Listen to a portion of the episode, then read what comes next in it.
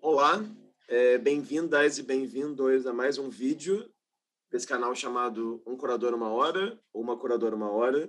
Só para explicar um pouco no que consiste esse canal, se trata de uma série de conversas com curadores do campo das artes visuais que atuam, de certa maneira, no Brasil, ou seja, são curadores nascidos no Brasil que atuam no país, ou curadores nascidos no país que atuam fora, né, em outros lugares do mundo, ou também curadores estrangeiros que vivem no país há algum tempo e atuam sistematicamente aqui.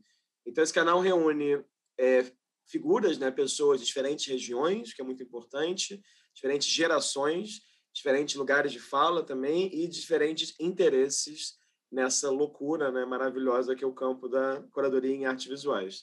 Então, dito isso, hoje temos aqui uma presença muito ilustre. Quero agradecer o tempo, disponibilidade, interesse deles. Estamos aqui combinando com nossas prateleiras de livros. É um momento ímpar ainda né, na história desses vídeos.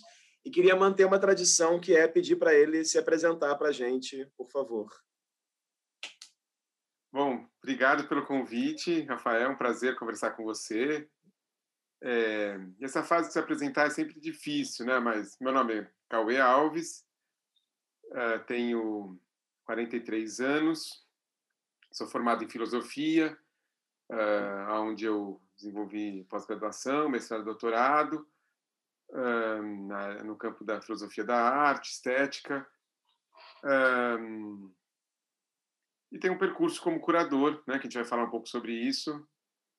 E atualmente tô assumi a curadoria é, do do MAN de São Paulo, curador-chefe do MAN de São Paulo faz poucos meses que eu tô lá. Ótimo, muito bem, Cauê. É, enfim, obrigado por participar desse projeto. Queria começar, como tenho feito com todo mundo, que é te perguntando se você consegue identificar algum momento ali da sua adolescência barra infância em que você percebeu que tinha interesse por esse campo amplo das artes, seja pelo viés da literatura, seja pelo viés, enfim, cinema, dança, teatro ou mesmo artes visuais, artes plásticas. É, ou seja, como é que foi, como é que era essa sua relação com o campo na sua vida pré-universitária, digamos assim? Ah, eu, como vivo e nasci em São Paulo, sempre vivi aqui, é, tem uma oferta cultural muito grande. Então, eu, eu, desde criança, me recordo de frequentar museus, exposições, tanto com a família como com a escola. É, eu tive a sorte de ter uma professora muito boa, né, na quinta série do ensino fundamental, Carmen Aranha, que foi uma professora de educação artística excelente. Depois eu, ela, eu reencontrei com ela no ensino médio e, e ela dava história da arte. E aí depois no final, quando eu acabei o ensino médio, é, ela, ela entrou no concurso na USP, no Museu de Arte Contemporânea. E aí eu fui atrás dela, fiz um curso de extensão. E aí quando eu ingressei na USP, eu fui fazer estágio, iniciação científica com ela. Então, é, teve um pouco essa essa sorte de ter uma professora uh, muito querida e, e também está num, numa cidade com muita oferta cultural. Uhum, uhum. Agora, é, tem um dado que me chama atenção na sua trajetória, que, claro, você já apontou aí na forma como você se apresentou, né? Que é essa relação com, com a filosofia. Então, vasculhando aqui a sua vida dentro, né, até onde eu consegui é, vasculhar, me chamou a atenção que você, claro, começou a graduação em filosofia na USP em 96, não foi? Fez até 2000 a graduação. E de maneira paralela a isso, você trabalhou no MAC USP, né, entre 96 e 99, como assistente de pesquisa e também com monitoria, né, se eu entendi corretamente. Então, eu queria que você contasse assim um pouco sobre como foi essa experiência, né, no MAC USP, enfim, você começou a falar um pouquinho sobre isso agora, e também isso é super pessoal também, claro, por que, que você escolheu, por que, que você optou pela filosofia, né? Sabe que eu estava na dúvida na época do, do, vestibular, como todo mundo, né? Fica sempre na dúvida que, que prestar. Eu estava na dúvida entre história, artes, jornalismo. Mas a professora Carmen me incentivou. Eh, ela falou, você quer ser artista? Eu falei, não, não quero ser artista. Eu quero trabalhar em museu, eu falei para ela. ela. E ela trabalhava no museu. E aí é, eu tinha feito um curso sobre fenomenologia com ela, um curso de extensão universitária, antes né, de entrar na, na, na, graduação. E ela falou, então, é, na filosofia que acho que você vai você vai conseguir estudar bem essas questões teóricas que você tem interesse. Um, e aí foi isso também, né? É, durante a graduação, como você falou, eu, a, a, eu fiz um estágio no setor educativo do, do, do MAC, né? E a professora Carmen é, é, é ligada, era ligada a esse setor, ela se aposentou, né? Uh, embora ainda oriente, doutorados, mestrados. Então eu atendi público, né? atendia, atendia escolas, atendia públicos desde infantis até é, universitários e, e foi muito bom assim como um, um exercício de, de me aproximar da arte, né? Porque o curso de filosofia é um curso muito teórico mesmo, curso, né? Como, em geral os cursos são de história da filosofia. E, e, lá eu pude, o acervo do MAC é incrível, foi um momento de formação muito importante, assim, de contato com, com a arte, de estudar, para também é, atender o, o, o, os, os, públicos, diversos públicos que passaram por lá. Então, isso foi, foi fundamental, assim, né, é, como, como início da minha trajetória. Logo na, na graduação, você começa a apresentar, acho que era parte da iniciação científica, não sei, algumas comunicações, alguns textos que pensam, por exemplo, Merleau-Ponty e Hélio Oiticica, né? Então, eu queria que você falasse um pouco, assim, como é que se dá também esse encontro com Hélio Oiticica, porque eu não sei o que levou ao quê, mas também ali, a partir entre 2000 e 2002, você começou a trabalhar no, junto com a Elisete Lenhado, né, no tombamento ali do arquivo da Oiticica do Itaú Cultural. É, então, eu estava estudando fenomenologia, é, Merleau-Ponty, assim, me interessei muito pelos textos dele sobre arte, especialmente os últimos textos, né, é, do Olho Espírito, a, a linguagem direta, as vozes do silêncio. E aí eu estava precisando de estágio e mandei um currículo para o Itaú Cultural, aqui em São Paulo, um currículo que tinha o quê? Basicamente, estudante de graduação, ex-estagiário do MAC, e, e fui selecionado para ser assistente da Lisete Lanhado. Ela me selecionou no momento em que o Itaú Cultural estava tombando os arquivos do Hélio de Sica. É um, eram meia dúzia de caixas gigantes com um monte de documento, até que estava mais ou menos organizado, porque o Hélio era organizado, mas os manuscritos, cadernos originais, todos, né? E, e aí eu, eu, eu li aquelas caixas todas, eu tinha que fazer, preencher fichas, é, medir documentos, escanear, é, fazer sinopse, sei lá, tinha uma série de procedimentos ali, né, de, de documentação ali. E aí comecei a ler as coisas e comecei a ver, nossa, é, ele também gostava de Merleau-Ponty, ele também leu, encontrei anotações de Merleau-Ponty, e aí foi um encontro feliz, na verdade, assim, né, porque eu estava muito interessado é, na fenomenologia, no Merleau-Ponty, e aí encontrei isso, claro, eu já, já tinha lido o Manifesto no Concreto, acho que numa exposição que teve no MAN mesmo, de São Paulo, tinha na parede um manifesto foi impresso, agora não lembro que exposição que era, se era do, da coleção Adolfo Lerner ou se era alguma outra coisa, e, e, e, vi, e lembrava que, poxa, o, o Ferreira Goulart cita duas vezes o Merleau-Ponty no, no, manifesto, e aí eu estava imerso naquilo, acabei, estava acabando a graduação, um, que eu vou fazer, vou fazer um mestrado, e aí, pô, eu, eu, eu, foi uma coisa de, ah, então tá, vou fazer um mestrado sobre continuei na filosofia e, e a partir do do, do Etsiga que eu estava, né, que eu tive, foi uma coincidência, assim, eu, eu tive a, eh, a, sorte de de estar tá ali, né, é, naquele momento e, e, a Lisete ter falado, nossa, acho que esse menino aí pode pode ser importante para para o pro projeto que ela estava levando à frente, que ela estava, ela, ela é coordenadora do, do arquivo Etsica, né, então foi foi um pouco de acaso, sabe? Uhum.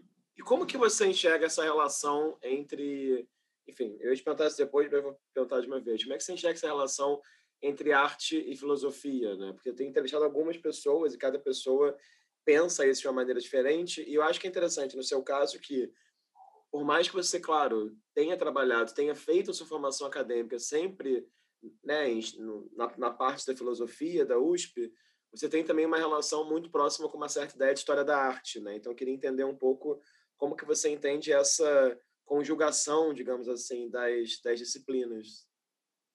Pois é, essa coisa da história da arte, na verdade, nunca eu não, não me considero um historiador da arte, não. É, até tenho interesse, gosto, mas não não não me, me identifico, assim, não tem uma, uma trajetória nisso, né? Da, como historiador da arte. É, foi um exercício de descoberta muito de é, o estudante de filosofia eu estudante de filosofia era, tinha uma espécie de arrogância assim de achar que a filosofia era o tronco o fruidor de todas as ciências né e, e foi muito bom essa, essa esse encontro com o Merleau-Ponty para quebrar um pouco isso e entender né, que, que talvez exista né, uma filosofia bruta no interior dos trabalhos artísticos. Né? Então, tanto no mestrado como no doutorado, é, embora eu tenha feito no departamento de filosofia, eu fiz os temas, os, os objetos de pesquisa eram artistas e, e tentando é, elaborar filosoficamente um pensamento ou um processo filosófico que está no interior da obra de arte, que talvez não, não necessariamente elaborado nesses termos. Né? Então, é, então foi, foi, menos assim a postura de um de um filósofo que quer é, filosofar a partir da arte, mas entender como que há uma filosofia no interior da arte. Estão tentando quebrar essa essa essa ideia de uma de uma de um campo do saber que sobrepõe a outro, né? Entendendo que o filósofo tem muito a aprender com a arte e eu certamente aprendi muito. Não não, não que eu me considere filósofo também longe disso, mas aprendi muito com a arte, né? E, então foi esse o, o caminho, a relação. É, e acho que Merleau-Ponty, responsável por isso, me fez inverter um pouco esse essa arrogância talvez que eu tinha quando eu entrei no primeiro primeiro ano na, na, na faculdade. Diferente de outros curadores da sua geração, e falo e da minha, de uma mais jovem também, você tem vários projetos, você tem um claro interesse por essa produção moderna no Brasil, né? Então assim, Hélio, Mira Schendel, Burle Marx, enfim, Sérgio Camargo, que a gente vai, pode voltar a falar sobre ele depois. Eu acho que isso é cada vez mais raro, na verdade, né? Então, assim, me parece também que chega um ponto que o fato de uma pessoa, claro, se debruçar sobre a produção dessa geração, automaticamente faz com que ela também seja vista como interessada por história da arte, né? Assim, porque não sei, aliás, não sei o que você acha sobre isso, assim, de me parece que na minha geração especificamente quase ninguém tem muito interesse em fazer exposições históricas, ou sei lá, olhar para o século XIX muito menos, entendeu? O que, que, você acha? Não sei como é que se você concorda com isso, se você, se você vê essa mesma. que é muito diferente, por exemplo, da geração do Paulo Sérgio Duarte, ou do Coquerali, ou, claro, da Araci Amaral, que tinham essa arte moderna mais próxima ali, né? Eu concordo com você. Eu vejo meus colegas de geração, é, poucos, e não só de geração, né, mas às vezes até alguns mais novos, é, poucos se interessam mais por, pelo, pelo século XX, que seja, né? a primeira metade do século XX ou dos anos 60. A, a grande maioria está discutindo o contemporâneo, está tá pensando o contemporâneo, e se a gente for olhar os espaços culturais também, né? assim, as programações dos espaços culturais, como que que todo mundo faz é, exposição de arte contemporânea, todas as instituições, né, ou a maior parte delas, se veem obrigadas a isso. É, e aí, essa coisa de estudar a história parece alguma coisa que não. É, história no sentido né, de, de, um período específico, né, que, que não, não é tão sedutor assim, talvez, para o pro, é, pro nosso meio. Não sei é, exatamente por quê né, é, que isso acontece, mas eu, eu, eu, reconheço isso, sim, que... que e, e, e, também reconheço alguns colegas de geração falando, nossa, mas vai fazer um doutorado sobre isso, né? Como assim, coisa antiga, né? Assim, por que você não faz alguém da sua geração? É, muita gente me perguntava sobre isso. Por que, que você não? Né? Isso já foi estudado, muito já foi muito estudado. Por que que você? Né? Então tem uma, cobrança assim de que eu nasci nos anos 70, me formei ali né, no, no começo dos anos 2000, que eu teria que estudar alguém da minha geração, mas eu falei, não, eu acho que é, para mim dar um passinho atrás para eu poder entender a minha geração um pouco. Foi, um, foi uma coisa meio meio óbvia, claro, porque também acho que na, na faculdade de filosofia a gente é muito né, estimulado a pesquisar a história da filosofia, né?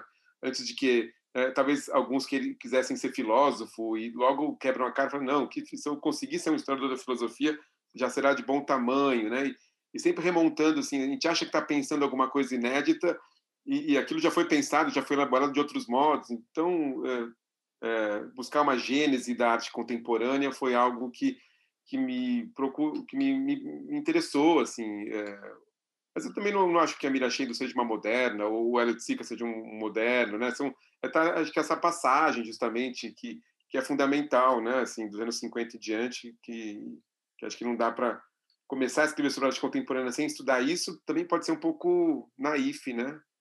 Uhum, uhum, uhum, uhum. Não, concordo, concordo, concordo total. Mas eu sou um historiador da arte, né? Então, enfim, então, claro que eu vou concordar contigo. Cauê, pensando aqui numa um outra entrada, assim, para esse seu começo de trajetória, digamos, pelo que eu pude pesquisar também, ali em 2002 você começa a escrever seus primeiros textos sobre arte publicados institucionalmente, né? Então, em 2002 você faz um texto sobre Tomás Farcas, que saiu é, relativo a alguma exposição no Maria Antônia, e, salvo engano, você está ali também junto com o pessoal da revista Número, né? Então, eu queria que você falasse um pouco, assim, como é que foi essa... Enfim, essa, esse primeiro momento em que você coloca, começa a colocar mais para jogo, digamos assim, os seus textos sobre arte, sobre arte, né? É, não, essa, esse período, eu, para mim é muito importante, assim, acho que talvez não pra, só para mim, mas para todo mundo que estava ali, assim, é, eu estava fazendo estágio no MAC, então é, o acervo do MAC eu estudei muito arte moderna, né, porque é o, é o, é o forte ali do acervo do MAC. E aí quando o Lorenzo Mami, ele ele assumiu o Centro Universitário Maria Antônia, da USP, né, a, a diretoria, ele, ele chamou uma série de alunos, de jovens, assim, chamou a Thaís Rivite, a Thaisa Palhares, o José Bento, o Afonso Luz, eu, e depois algumas figuras que vieram do jornalismo, como a Juliana Monachese, o Fernando Oliva, um, ou das artes, como o Gui Amado. Ele reuniu ali um, um grupo de pessoas e que a gente escrevia textos de apresentação para para as exposições que que estavam acontecendo ali e o Lorenzo deu um né, transformou a Maria Antônia num, num polo cultural da cidade muito relevante, né? E esse grupo que se reunia para, né, a gente trocava os textos e ele eh, em troca dos textos a gente podia fazer alguns cursos gratuitos que que a Maria Antônia fazia, que eram cursos pagos, cursos livres, assim.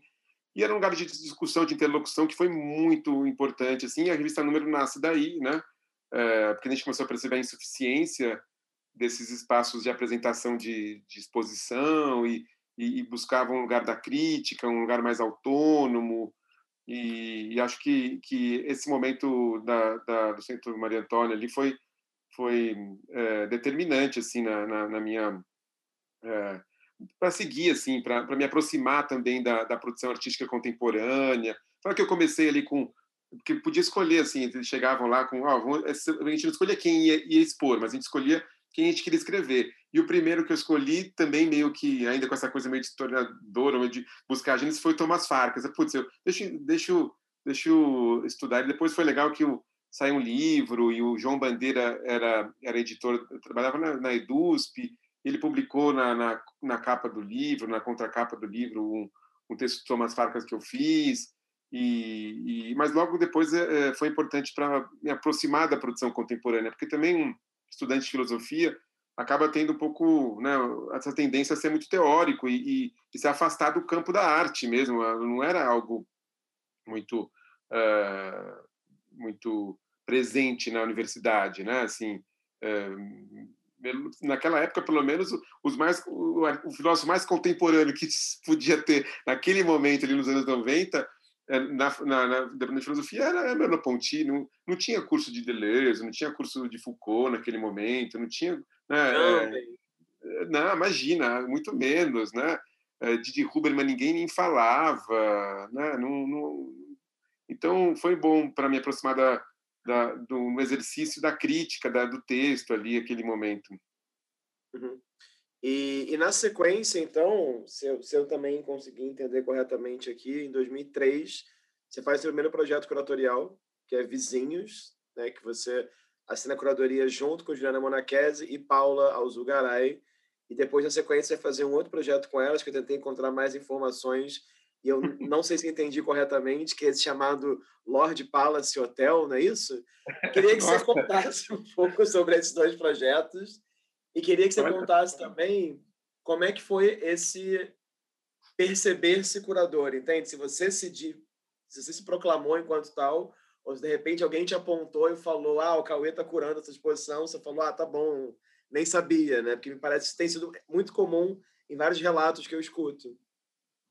É, é eu, eu, confesso que, que naquele, até aquele momento eu tinha um preconceito muito grande com essa coisa, com essa coisa do curador, assim, não, não via com bons olhos e, e, jamais me, me, me, imaginava ser um curador, né? Pra, uh, o lugar da minha atuação, onde eu almejava, era, era trabalhar com crítica, com texto, com escrita, era isso que eu queria naquele momento, até aquele momento. Mas aí é, recebi um convite do, do Eduardo Brandão, que estava abrindo uma galeria, né? É, que é a Galeria Vermelho, é, para fazer uma, uma curadoria e, e aí era um convite que, que veio para mim, veio, eh, veio para Juliana, para Paula, muito porque também eu estava escrevendo num, num, site naquele momento, nós três estávamos escrevendo num site que chamava Trópico, que era um site que ficava na, na UOL, uh, que a Lisete era editora, inclusive, então a gente discutia alguns, alguns textos e,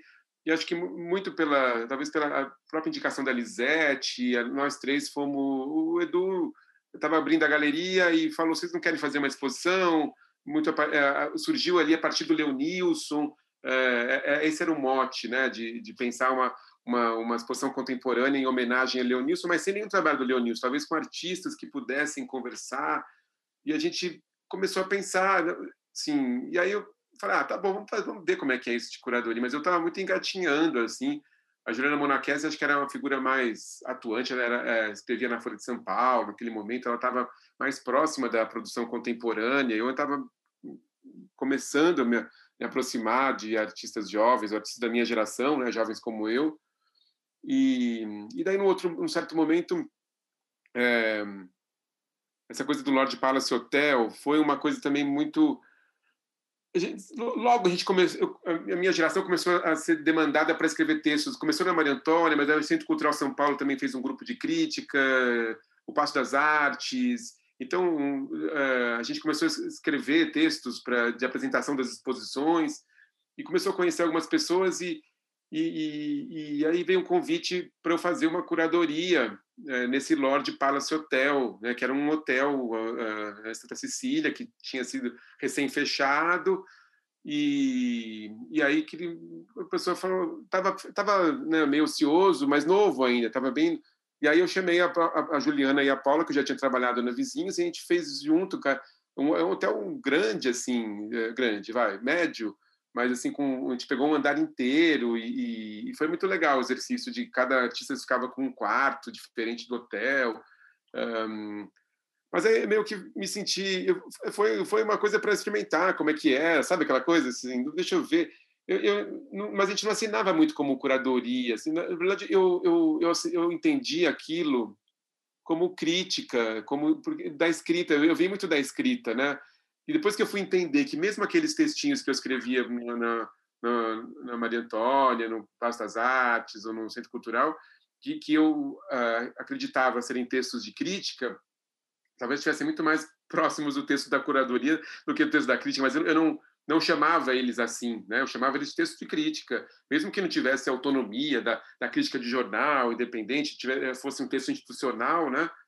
Um, e acho que a minha geração acabou que foi toda é, grande parte daquele pessoal foi trabalhar né é, instituições e, e, foi as instituições acabaram absorvendo a gente precisava de uma mão de obra ali em certo momento e, e, e acho que a Thaisa foi acho não a Thaisa foi é, para a instituição eu fui o Afonso também foi acabar na, no Ministério da Cultura um, e, e, entre outros, né? Assim, alguns foram mais para o jornalismo, mas o Fernando Oliva também acabou indo depois para estar tá no MASP hoje, e, e, tantos outros acabaram, né? A, a Thaís também chegou a trabalhar no MAM, uma época, o Gui trabalhava no Passo das Artes, ou seja, te, tinha um. Né? O Zé Augusto foi trabalhar, acho que no Centro Cultural São Paulo, tinha, tinha uma, uma, demanda assim por mão de obra que eu acho que a nossa nossa a nossa atuação como crítico virou virou curadoria. Na verdade, é isso. Né? É, é, essa fronteira ainda não é tão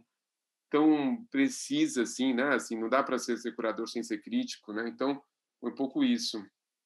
É, especialmente no Brasil também, que as relações de trabalho, enfim, nesse campo, né, também são muito mais promíscuas, né? Quer dizer assim, não, a gente não tem, por exemplo, no Brasil, é, infelizmente, figuras semelhantes a, sei lá, uma Roberta Smith ou um Jerry Saltz, as pessoas se dediquem exclusivamente ao exercício da crítica de arte. Quer dizer, gerações anteriores em que isso acontecia, né? Mas recentemente é muito comum, sei lá, numa revista como uma Select, né? A gente está falando da Paula Alzugaray aqui, você é alguém que escreve que também faz curadoria, né? Então tudo fica um pouco mais, né, assim, num, numa via de, de mão dupla. É, já que está falando sobre isso, da crítica, conta um pouco então, assim, de como que é o seu processo de escrita geralmente, né? Porque claro, a sua produção textual ela é enorme, não só de texto de curadoria, mas de textos críticos também de capítulos de livro, né, sobre alguns artistas. Então não sei se você enfim, para para pensar muito sobre isso, né? Como é que se dá um texto, por onde começa um texto, ou cada texto é um texto, como é que você lida com a sua escrita? Ah, cada um é um óbvio, né? Não tem uma norma. É... Mas sabe que, que as pessoas pensam que o curador fica escolhendo o artista, né? É... E é o inverso, né? É o artista que escolhe o curador. Então, muitos dos capítulos de livro, dos textos, foram, foram artistas que me chamaram para escrever. Assim, claro, vários também eu, eu, eu fui atrás, mas assim, é, é mais comum é, eu receber convite para escrever do que né, o artista vai fazer um livro e pede um texto. É mais comum isso do que eu vou, vou, propor um projeto de livro. Não, diferente da Glória Ferreira, que tem aquele monte de projetos de livro, você vê que eu não tenho tantas organizações de livros, são muito né, esparsas. é ao contrário. Então, é, mas eu, eu, eu acho que eu aprendi a escrever texto, assim, lá na Maria Antônia, texto de texto de apresentação de artista, muito nessa nessa esse lugar da crítica, não como a crítica judicativa, né, do, do, julgamento, de dizer se aquilo é bom ou ruim, né, mas muito mais como um, um acompanhamento de processo. E essa já era a proposta do Lorenzo lá atrás, assim, de que a gente escrevesse né, é, indo aos ateliês, conversando, acompanhando, trocando. Então, é, veio muito daí, assim, essa, é, essa escrita como, como escuta muito do, do artista, sabe? É, é como testemunha mesmo, né? E, e, não, não tanto como, como esse, é, essa pessoa que se vai, vai, vai dar um veredito, né? Um juízo de gosto. Não, não, era, não era esse o lugar, né? e nunca foi esse lugar Nunca não, mas assim, é muito raro. Algumas, algumas publicações que eu participei, assim, Revista Bravo na época, é, me arrisquei assim a fazer um pouco de crítica nesse sentido, mas eh, não foi muito por aí. Assim, uma grande, grande, grande maioria são textos feitos, claro, quando não é, não é, não é de artista que já faleceu, né? É, é, é, texto feito a partir de uma troca, né? De um, de um, um bate-papo, de uma proximidade com, com a produção. A gente vai voltar a falar sobre essa instituição, obviamente, né, mais para o final, mas enfim, queria já começar falando um pouquinho sobre ela. Que em 2005 você faz uma curadoria né, no MAN de São Paulo, né, um retrato como imagem do mundo. E aí, na sequência, começa a trabalhar como o curador né, do Clube de Gravura, entre 2006 e 2016, que acho que é um clube muito bacana, assim como o de fotografia, né, onde o Éder Chiodeto está, que eu entrevistei até anteontem, eu acho é, que é um clube onde você pode brincar também né, com o moderno e o contemporâneo. A gravura está aí, enfim, uma prática que segue, tem gravura no campo ampliado, etc.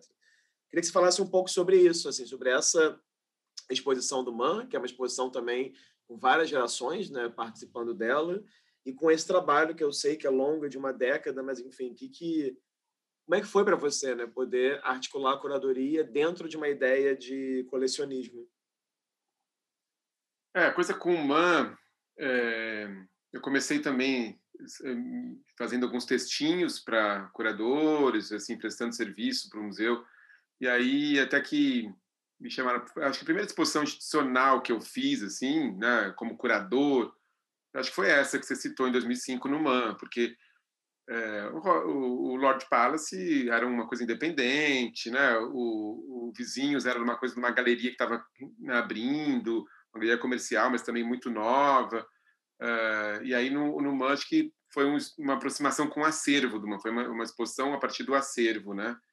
Isso foi uh, foi importante para eu começar né, a me aproximar do, de um trabalho de curador que vai investigar uma reserva técnica, visitar a reserva técnica. Isso foi muito, foi muito legal, foi um aprendizado muito importante para mim. Depois eu fiz outras coisas no MAN, em 2006 mesmo, o, um trabalho grande lá com o Felipe Chamovitch e o Tadeu Chiarelli, que foi o Manaoca, que foi uma grande exposição do acervo do Museu na Oca. Mas no caso do, do clube, foi um pouco é, quando acabou, quando o Felipe assumiu a curadoria do MAN, um pouco antes dele assumir, acho que foi o André estava lá ainda, é, ele eu era do, do comitê cultural, como é chama, conselho de arte, uma coisa assim, e aí ele é, eu era junto com o Éder, ele, é, e aí o Éder tinha uma pesquisa na fotografia, e aí o, o André disse, você não quer ficar sendo curador da, da, do clube de, de, gravura? E eu topei, e foi, foi muito legal, assim, porque é isso, de fato, como você disse, é, é um campo é, que permitia desde né, conhecer Atos Bulcão, né, fazer um trabalho com ele, uma gravura com ele, ele estava bem velhinho ali, né, mas é, até experimentos né, de artistas é, da minha geração ou, ou, ou, mais jovens.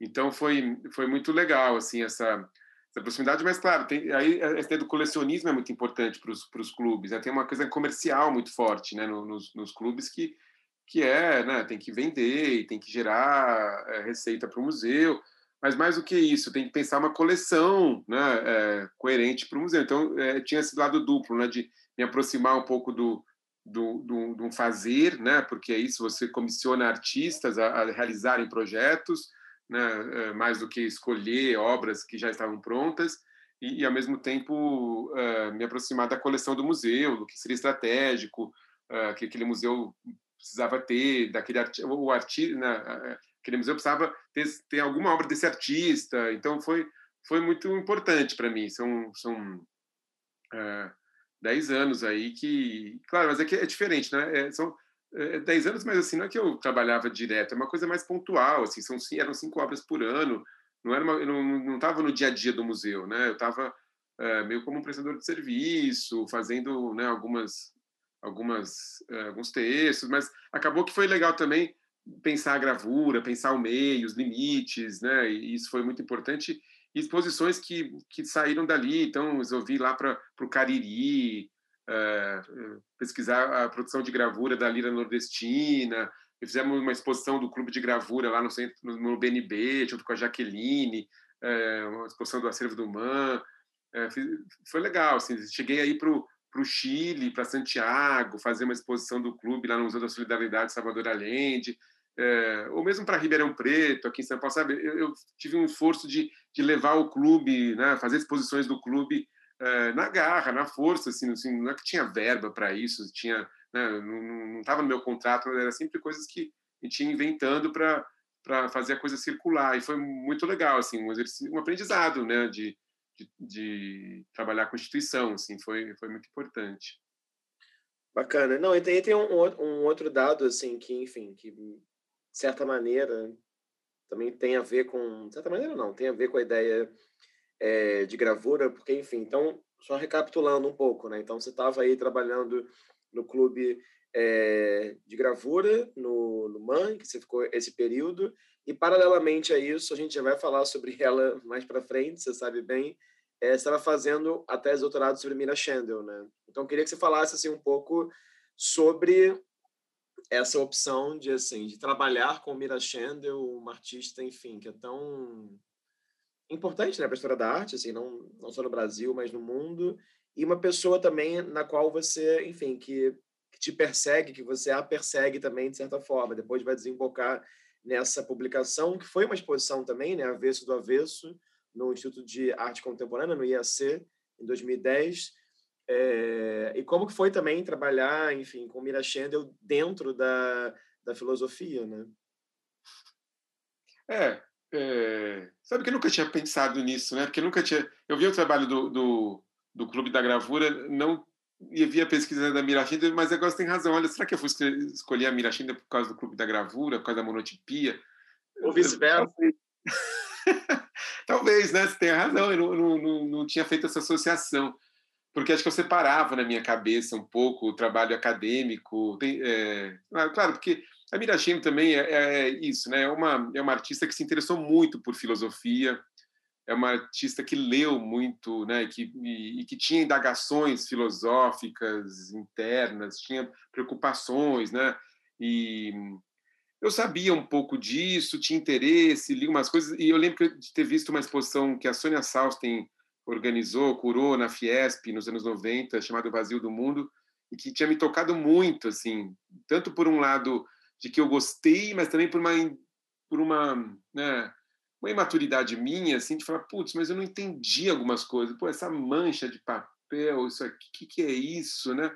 É, eu, eu ficava muito intrigado com alguns né, trabalhos que né, uma monotipia, um papel branco com risco, assim, é, eu ficava, eu ficava, poxa, mas não é possível, né? Ou eu, ou eu sou muito imaturo, ou essa, isso aqui não é nada, né? E ainda bem que eu fui investigar e percebi que não, eu era um bocó mesmo, não, não, não consegui me, me, aproximar mesmo, né? Foi, foi uma coisa que me...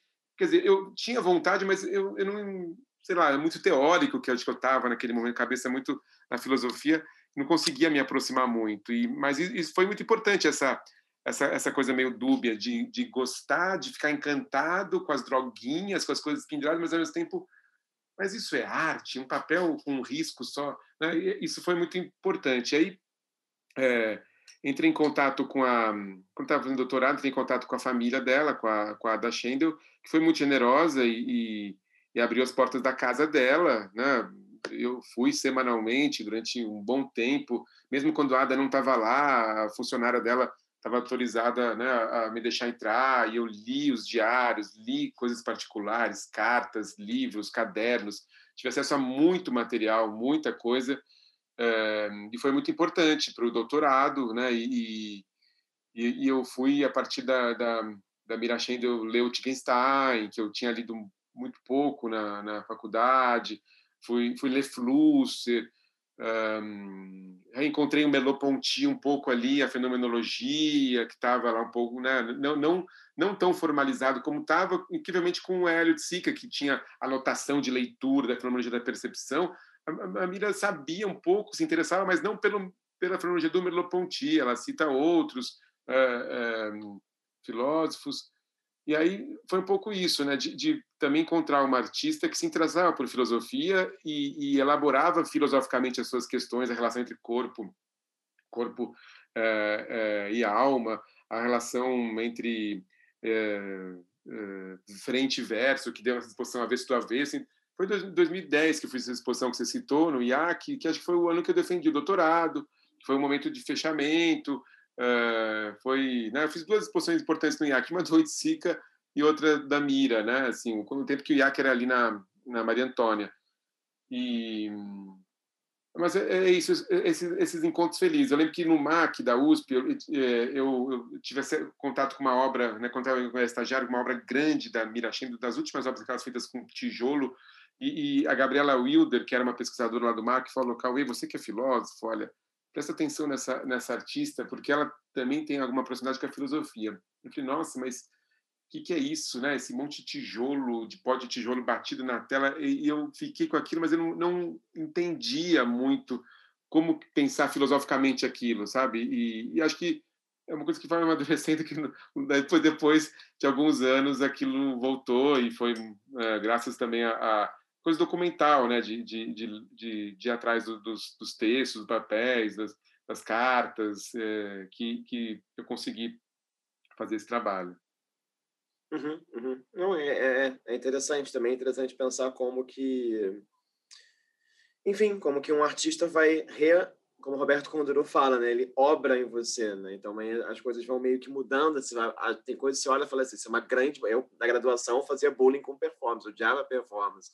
E agora, hoje em dia, eu sou muito crítico com performance ainda, mas eu tenho uma outra postura perante performance, perante videoarte, por exemplo. Então, é interessante também como é isso, né? Essa frase Mário Pedrosa que você falou da constante transformação, eu acho que, enfim, faz total sentido. E eu acho também que, né, tentando pensar nessas suas múltiplas abas, digamos assim, tem uma outra coisa que você fazia todo esse tempo, a gente está né, olhando aqui sua trajetória de forma cronológica, tem uma outra atividade sua que eu acho que contribui muito com isso, que é com o fato que era o fato que é o fato né, de que você é professor, era e é professor. Né? Então, enfim, você deu aula praticamente em todos os lugares possíveis São Paulo, né? Assim, FAP, né? Assim, a Belas Artes, a Universidade da Cidade, um monte de lugar. Então, eu queria que você falasse um pouco, Cauê, de qual que você acha que é a importância da educação para o seu pensamento, né? Porque, mais uma vez, há vários exemplos de outros curadores e curadoras que nunca deram aula na vida, nem mesmo workshops, né? Assim, nem mesmo cursos livres. A gente sabe muito bem que tem pessoas que não têm nenhum interesse em se colocar nesse lugar, né? Eu queria te perguntar assim, por que que ele segue sendo importante para você? Não, pois é, pra, é, é, é, é, tão essencial que eu não sei como como elaborar isso assim, mas é eu acho que eu, eu sempre dei aula, né? É, é, sim, se eu, se eu, lembrar que eu comecei trabalhando no, no, MAC da USP como estagiário, como educador, né, ou assist, eh, não, não, tinha esse nome educador ainda, porque educador era um sênior, eu era um, um, estagiário, assim, né, é, mas atendendo grupos, então foi muito assim, eu comecei na graduação, no primeiro ano da faculdade, né, já atendendo público, como então foi, foi meu, minha entrada no campo dos museus da curadoria veio pela educação, é, e assim que eu me formei, eu fui dar aula também. E fiz, e fiz, e fiz é, licenciatura, além de bacharelado, fiz as duas coisas. Tinha, tinha um interesse na educação. Sempre, né? É, e eu achava que eu ia ser um professor de filosofia, num certo momento. Mas porque não, não tinha uma perspectiva de viver de texto crítico, né? Parecia que você fazia um texto ali, ganhava um troco aqui, ganhava, né? era era uma coisa de um freelancer assim, né? Então, é, é, para mim a coisa da e claro, eu fui fazer mestrado e aí essa ideia de, de fazer a pesquisa e, e fazer e o ensino estava pressuposto porque você vai fazer mestrado, é porque eu quero dar aula, né? E eu quero pesquisar, eram as duas coisas meio em, em conjunto essa, essa, essa tradição da universidade de, de não separar ensino e pesquisa acho que é muito importante, né? É, mas eu sei que isso está tá em extinção. Né? Cada vez mais se separa ensino e pesquisa, mas aqui no Brasil não é tão comum ainda, né, essa separação. E, e eu tentei fazer as duas coisas sempre juntas, assim, né, é, é, fazer ensino e pesquisa. Claro que a pesquisa, tirando a parte acadêmica do mestrado e doutorado, ela, ela se tornou algo, algo menos, né, digamos assim, é, formatado, pesquisas para curadoria, pesquisas mais soltas, mais livres, assim. Então, é, a, aula te exige que você pesquise, né? Não dá para você dar aula sem, sem pesquisar, sem, sem ler, sem e, e, a gente aprende muito com os alunos, a troca, né? Assim, então é, é engraçado, né? Quando você falando, né? Dei aula em um monte de lugar mesmo, assim.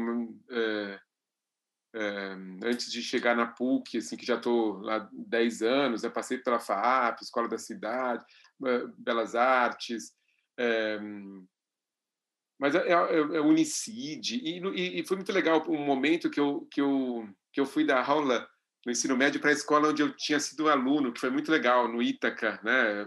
Me chamaram para dar aula, fiquei tão feliz, assim, porque é legal quando você dá aula na escola que você estudou, né? Assim, foi, é, eu me via na, naqueles, eu dava aula para o segundo, segundo e terceiro colegial, assim, e, e, e, depois de 10 anos saindo da escola, voltei como professor, é, foi, foi interessante assim esse, esse reencontro. E acho que, que a educação, pensando hoje, é, é o lugar mais importante para a gente atuar. Né?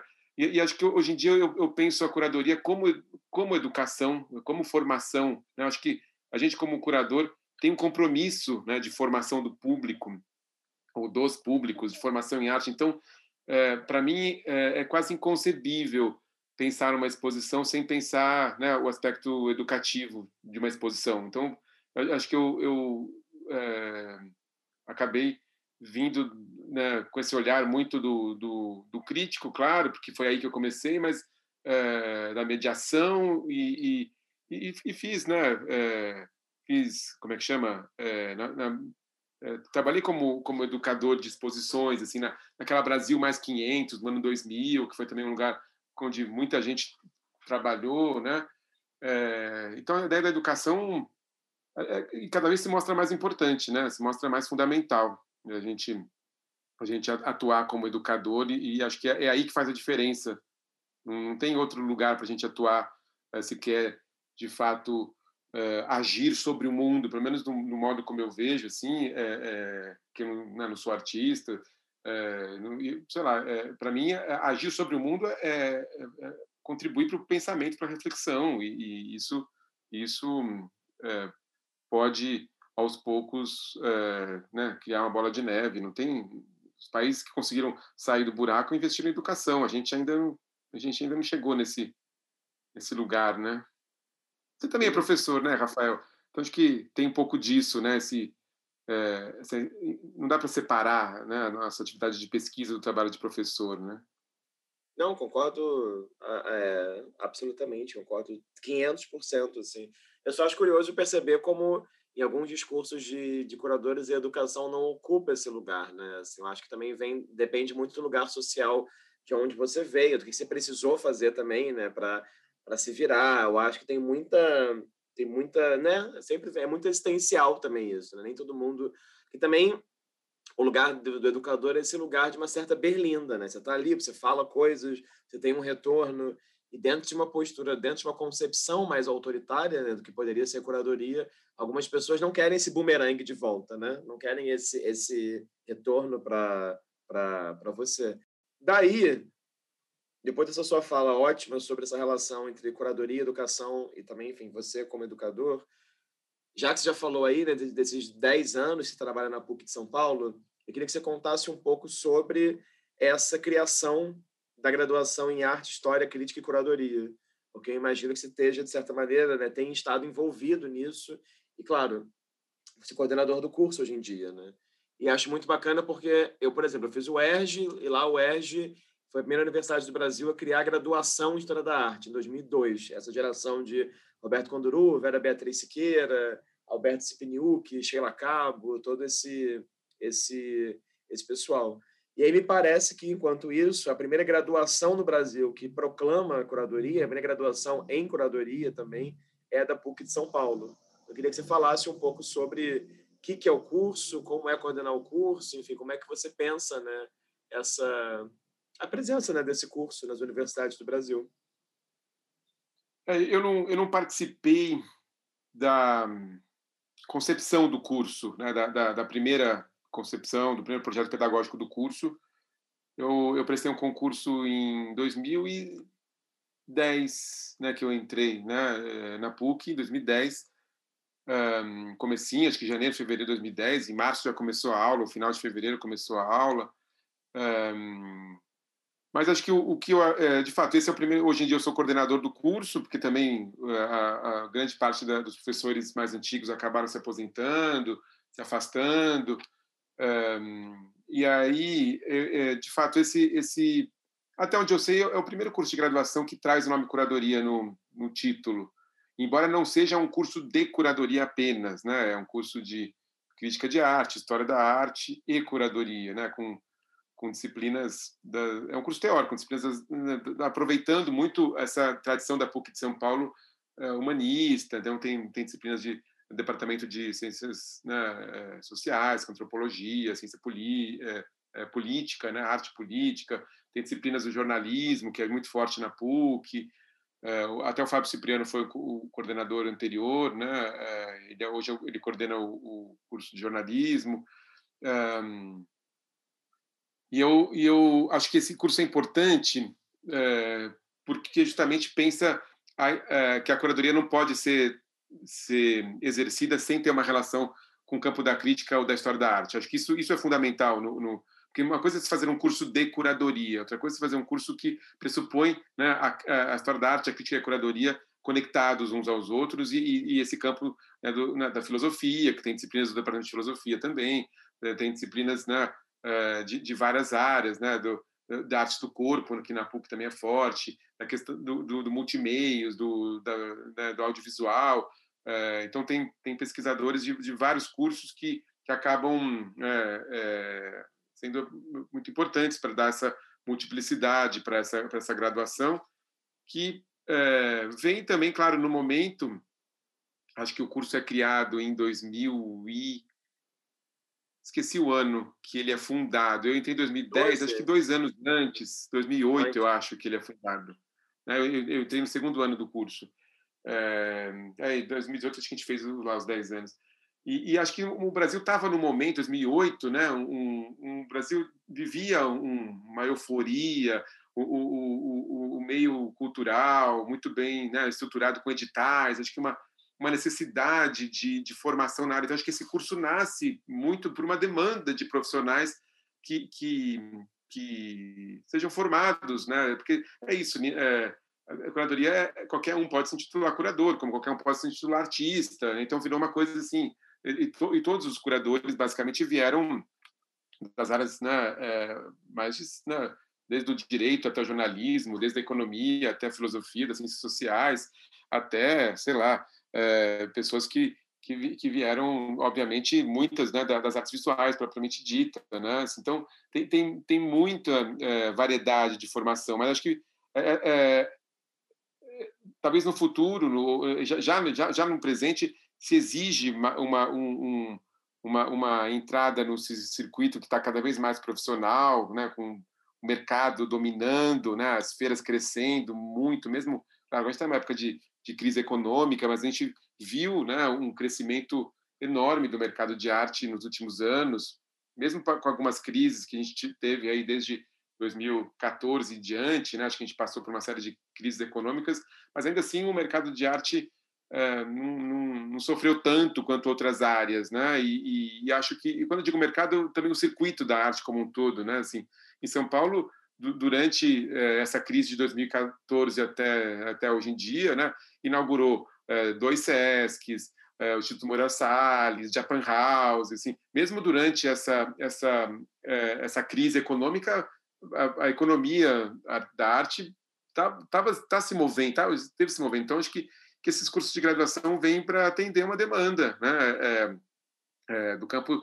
da pesquisa, muitos vão, vão para a pós-graduação, muitos vão trabalhar com produção, vão trabalhar com, edu, com educação em museu, muitos vão né, trabalhar com curadoria, com espaços independentes. Então, é um curso que, que é novo relativamente, aí tem 12 anos, né, mas acho que, se firmou é, assim, nesse momento, apesar da crise enorme né, que todos estamos sofrendo, a gente não sabe é, como que é a universidade particular vai dar conta disso, né? Muita evasão, desemprego, a, gente a coisa da pandemia veio, né, é, com uma crise econômica muito forte, que a gente não sabe como que isso vai a médio prazo se, né, se refletir no nosso meio, mas é, eu, eu, acabei sendo meio que obrigado a assumir essa coordenação, é, é, porque é isso, é uma tá ali, né? Você, ou você tá, ou você, ou você toma aquilo, ou você, né, deixa o negócio afundar aí.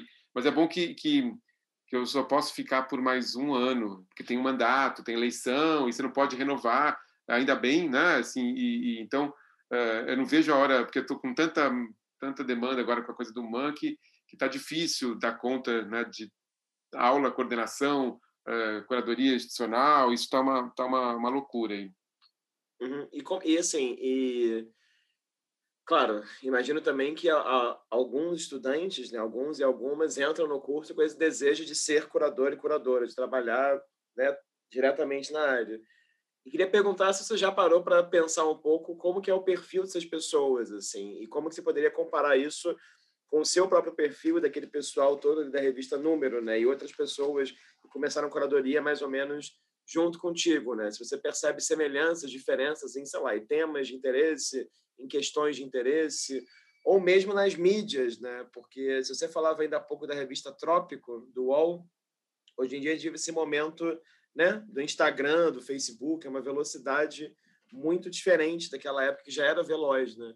Eu queria só que você comentasse um pouco sobre essa diferença, assim, geracional que você deve estar percebendo junto com os alunos, né? Ah, sim, é, é, é muito diferente, realmente. 20 anos, né? É, mais de 20 anos faz, faz toda a diferença e o mundo mudou muito e e as demandas dos artistas, do, do, do, de fato, acho que grande parte dos alunos é, entra com uma demanda de com, com desejo de ser curador, coisa que na minha geração não tinha tanto esse desejo, não é que não tinha, até tinha, mas assim, era, era, pelo menos no grupo onde eu circulava ali na filosofia, a demanda era ser crítico, é, é isso que a gente queria muito. E a curadoria acabou que virou um desejo, fala, não vou, não vou dizer que não era, se tornou e, e aí eu persegui isso, mas é, tem uma, uma, uma aura né, da, na ideia de curadoria ainda hoje, apesar da, dessa palavra ser muito pouco precisa ela, é, no que ela designa, né, porque ela designa tanta coisa diferente, né, mas acho que que no curso a gente faz questão de, de tentar associar com o campo da pesquisa, né, e não só com uma, uma escolha, uma seleção, né, tirar esse, é, é, essa, essa palavra de um, de um lugar mais do, do senso comum para associar ao campo da, da, da pesquisa acadêmica. É, de fato, o, o, era outro mundo, né? Assim, a internet estava começando, não, não era uma coisa a imagem, né? Instagram, não tinha mídia social, não tinha nada. é, claro, abre muitas possibilidades. Assim, por exemplo, uma conversa como essa não seria possível, né? Há 20 anos. Mas acho que, que, que as questões são outras. Eu, eu vejo na moçada assim uma questão muito forte para discutir sexualidade, gênero, é, questões raciais. Isso isso está nessa geração, né? Como uma vontade de transformação e, e e, e, coisa que, que, que essas questões não eram tão tão discutidas há 20 anos, né? Você vê que, que hoje parece que são as questões fundamentais, e são, de fato, não estou nem um pouco dizendo que não são, mas assim, é, não, era, isso não era uma, uma, preocupação há 20 anos, parece, né? Assim, pensar isso é, na, na, pela arte, né? Isso, é, e, e essa geração nova veio com tudo, né? E, e acho que acho muito bom que que é, essa essa acontece uma coisa lá nos Estados Unidos e, e a coisa reflete aqui no mesmo instante, né? Assim, falando do assassinato do George Floyd, né? Como que isso Claro, claro que o mundo já era globalizado desde os anos 90, mas é, a, a, comunicação, essa coisa da, da rede, da imagem, e, e, a, e, a, importância que a imagem adquiriu eu não, não, acho que ninguém de nós poderia prever, né, que que a gente ia ser tão mediado pelas imagens e que a imagem ia ser tão mais importante às vezes do que a própria escrita, né, é, é, no sentido da circulação da, na, na, rede, porque uma revista como a Trópico era uma revista de texto, uma revista com textos longos, e a vantagem era assim, nossa, como, como não tem a limitação do papel, você pode escrever bastante, né? É, escrevi um monte, entrevistas longas, que eu lembro que eu fiz, entrevistei o Bento Prado Júnior, entrevistei, ah, sei lá, é, entrevistei o, uma série de figuras da, da, da, filosofia, das artes, fiz textos, e hoje em dia é tudo reduzido, porque ninguém tem tempo de ler aqueles textos longos na, na internet, né? e o vídeo tomou muito lugar, tanto que a gente está fazendo por vídeo, né? Parece que, que talvez há 20 anos você fizesse uma série dessa com entrevistas escritas, né? Assim, agora, agora é, não, não, não tem mais essa possibilidade muito, né? Totalmente, totalmente. Totalmente, não? Total, sim. E, e, também um interesse talvez maior na moralidade hoje em dia, que volta. Muitos criadores falam, né, que fazem vídeo porque não querem justamente essa fala mediada pela escrita, né? Sim a fala mais espontânea, enfim. Cauê, eu queria aqui, então, é, falar já que a gente falou desse seu lado educador, escritor, essa relação com, com a arte moderna, essas primeiras experiências com curadoria, a Mira Chandler, esse monte de coisa, eu queria aqui voltar a atenção para alguns projetos grandes que você fez, que eu acho importante comentar. Então, vou começar a pedir para você comentar um pouco assim é, sobre a sua experiência na Bienal do Mercosul, em 2011, é, foi a primeira Bienal do Mercosul que eu fui, e era Bienal, né, tinha o Zé Roca como curador-chefe, tinha, enfim, uma série de curadores e curadoras, tinha você, Fernando Albuquerque, tinha Araci Amaral. Eu queria que você falasse um pouquinho, assim, como é que foi essa, essa experiência para você? A experiência da, da Bienal do Mercosul foi, foi muito importante na minha trajetória. É, conhecer o, o Roca foi incrível. É, um grande curador, pesquisador, assim, uma figura é, muito generosa.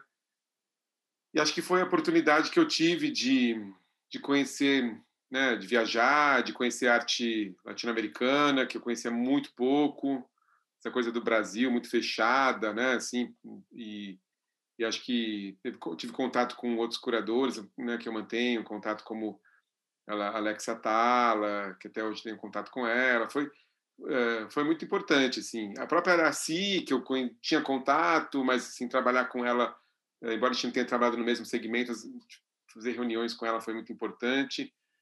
Foi muito relevante o fato do Roca ter chamado o Pablo Elgueira para ser uma espécie de curador pedagógico da, da, da oitava Bienal do Mercosul e, e essa e essa é, ideia né, de que é, possa existir trabalhos que eles mesmos já sejam uma proposta pedagógica, né? Que que uh, isso foi muito importante, assim. E a, e a Bienal do Mercosul tinha uma tradição muito forte de, de educação, né? Uh, acho que até a Bienal de São Paulo copiou o modelo né, do Mercosul, acho muito pelo Justo que trouxe, Justo Verlanque que trouxe esse modelo, porque ele, ele foi da, da Bienal do Mercosul e veio para a Bienal de São Paulo, de ter um educativo uh, permanente, independente de ter ou não Bienal naquele ano. Né? A Bienal de São Paulo tentou fazer isso, mas depois acho que desistiu, não sei se continua ainda.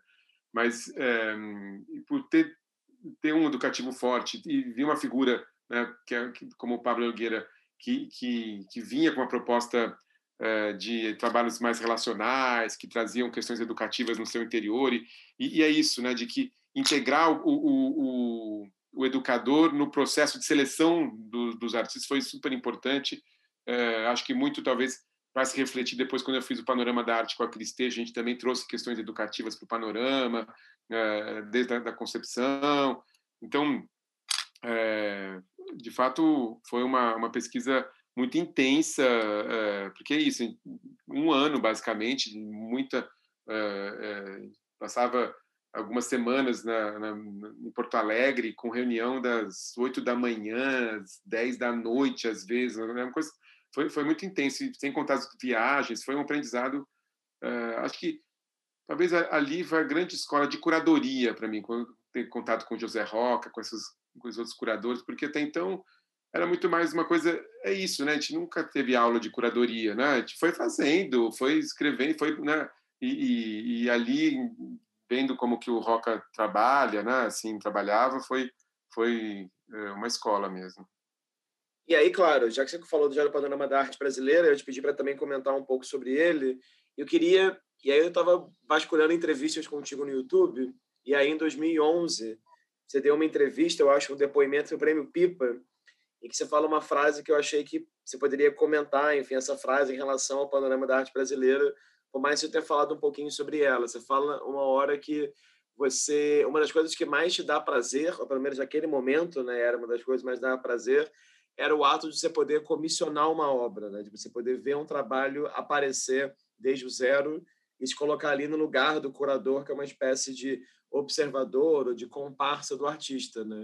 Então, eu queria que você, enfim, falasse um pouco sobre o panorama e falasse um pouco sobre essa perspectiva também.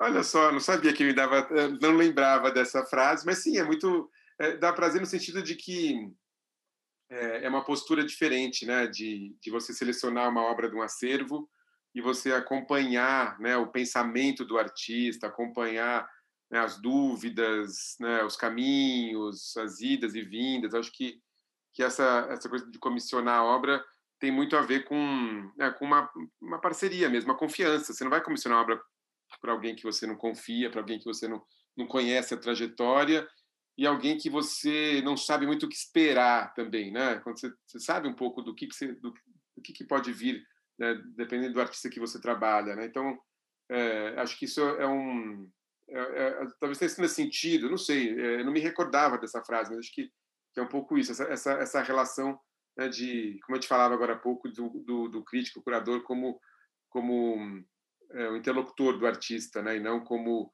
como aquele que que vai julgá-lo, né? O panorama foi muito legal. É, fiz, fiz, junto com a Cristiana Tejo, uma curadora, né, que naquele momento vivia em Recife, ela está em Lisboa hoje. É, hoje não, já faz alguns anos, né?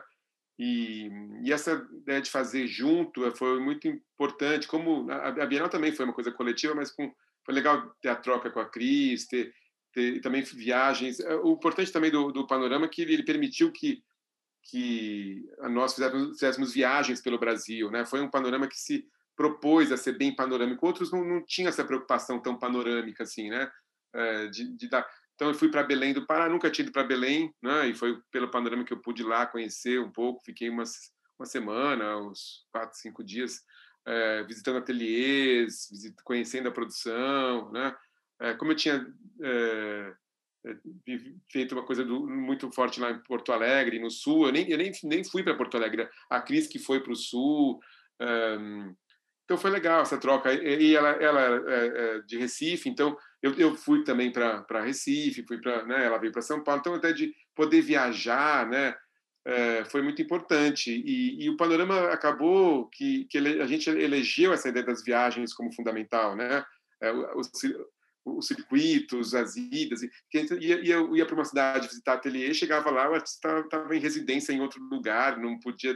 Né? Então tem um pouco disso, né? A gente começou a perceber que que que essa um, a ideia de circulação, da itinerância do itinerário é, era muito relevante para entender a arte daquele momento em que, né, é, talvez 2011 tenha sido o auge né, desse, dessa maturidade do circuito e das residências e das, e das viagens e, das, e, e como que a circulação da arte uh, foi muito intensa. E agora, claro, nesse momento uh, da pandemia, tudo isso uh, parou, interrompeu, né, deu uma, deu uma mudou um pouco o ritmo. Né, aquele, aquele momento o ritmo era, era bem acelerado e, e acho que o panorama acabou refletindo um pouco isso, tem, tentou refletir. E acho que foi um panorama que também olhou para aquele panorama que o Ricardo Basbaum, o Ricardo Rezende eh, e, o, e o Paulo Reis tinham feito dez anos antes, né, eh, que trouxe alguns trabalhos de coletivos de artistas, muitos, eh, alguns artistas né, do, do, panorama que a Cris e eu fizemos, revisitou né, algo daquela de questões que estavam ali em 2001. Agora, pensando em você falou sobre panorama, eu queria te fazer uma pergunta que tem a ver também com, com o fato de você estar tá em, em, em São Paulo. Me parece que era um esforço do panorama que vocês fizeram, mas eu queria que você falasse isso de maneira mais ampla, que é um pouco sobre essa presença né, tão forte da própria cidade de São Paulo em muitos curadores nascidos aí que eu entrevistei. Né? Então, tem pessoas que, por exemplo, têm uma trajetória inteira apenas da cidade e uma trajetória inteira é, de só trabalhar com artistas de São Paulo, que definitivamente não é o seu caso.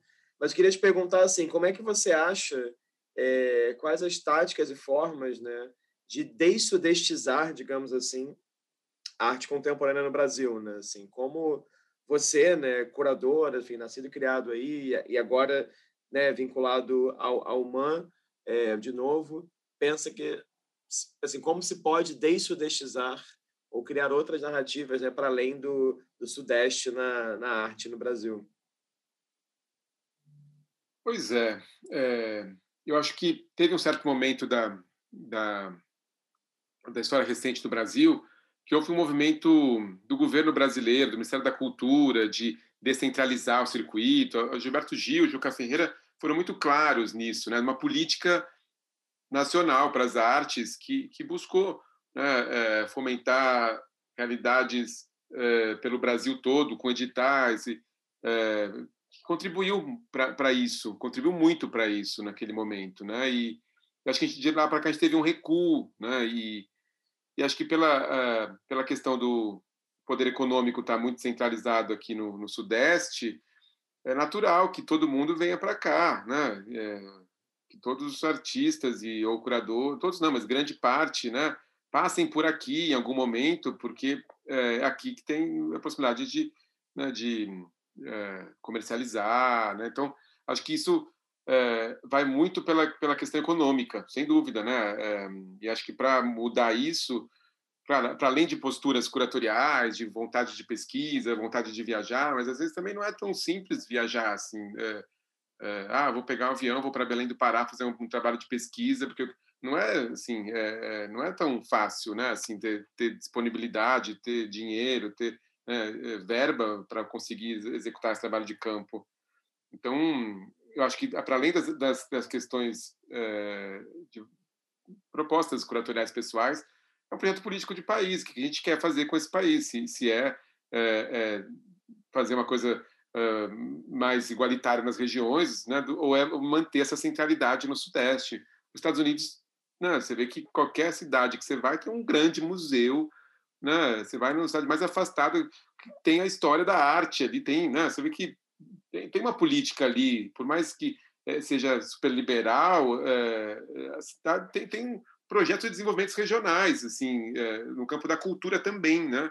Enquanto que aqui, né, a gente às vezes nem, nem consegue se aproximar do que do que tem numa São Paulo sequer consegue se aproximar do que tem numa cidade é, entre aspas periférica né, nos Estados Unidos assim. Não, não que eu acho que ele seja um modelo para a gente ficar olhando não, é, não é se trata disso mas assim é, é pensar em, em, políticas né não tem outro jeito né é, políticas que passam pela educação sem dúvida né pela, pela questão da universidade da educação formal não formal e, e da institucionalização né é, não tem outro jeito né é, você teve em Phoenix, né, assim, no Arizona, então é, é, um, é, um, é um exemplo, né, de um lugar que tem, enfim, museus e coleções, etc. E quando você tenta dar um, né, copiar e colar essa realidade para o Brasil, é realmente muito discrepante, né, assim. Enfim, pois assim como é. a colação do dinheiro também é muito discrepante, né. É, o Museu de Phoenix, que você fala, pô, Phoenix não é no Texas, não é uma... uma é, quando você pensa em Estados Unidos, você não pensa em Phoenix, né? Você pensa em Nova York e, aí você vai trazer, você, pô, o Museu de Phoenix é, é, é, maior que o MASP de São Paulo, sabe? É, é, então, você imagina você comparar Phoenix com, com sei lá, é, com Recife, né? e você vê a diferença, né? Assim, se, se com São Paulo já é discrepante, eu vou comparar Phoenix com Fortaleza, sabe? Como que, que, que é, é, é desigual mesmo. A gente é, vive num país muito, muito, muito desigual, é, é, não só né, por classes sociais, mas também por regiões, né? A gente falava disso agora há pouco da dificuldade de chegar a curadores no, do, né, do, da região norte, como que, né? Você, você tem feito essa pesquisa, né? E não é tão simples assim, né? É, dificuldade porque, né, claro, a realidade institucional né, é, é muito diversa da, da região do sudeste, né? Sim, sim, então, totalmente. Agora, me chama a atenção, então, já que a gente falou sobre isso, né? Você falou do panorama da arte brasileira. Falando sobre esse tópico agora, me chama a atenção a opção que você e o Luiz Camilo Osório tiveram no pavilhão do Brasil na Bienal de Veneza, né? Que era de reunir a Berna Reale, o André Komatsu e o Antônio Manuel, né? Então, claro, você tem enfim, o Antônio Manuel que é um artista português, né, enfim, mas que, se não me engano, nascido em Portugal, né, que vive grande parte da vida no, né, assim, no Rio de Janeiro, a Berna do Pará e o Comércio de São Paulo. Então, enfim, só fiquei pensando que na maneira, claro, sutil, pontual, mas já propor pelo menos um cruzamento aí de artistas que não são todos é, do Sudeste, né? Então, queria que você falasse um pouco assim dessa é, experiência também de fazer o, o pavilhão do Brasil na Bienal de Veneza e, claro, né, assim, num ano também, eu sei que isso é um assunto espinhoso, mas num ano também que quem assina a curadoria da Bienal de São Paulo é, é, é, é o Charles Esch, né? Assim, então, como é que foi para vocês lidarem com essa responsabilidade, com essa e com essa é, assinatura de curadoria né, que não que não se que tradicionalmente né, é dada ao curador da, da Bienal de São Paulo?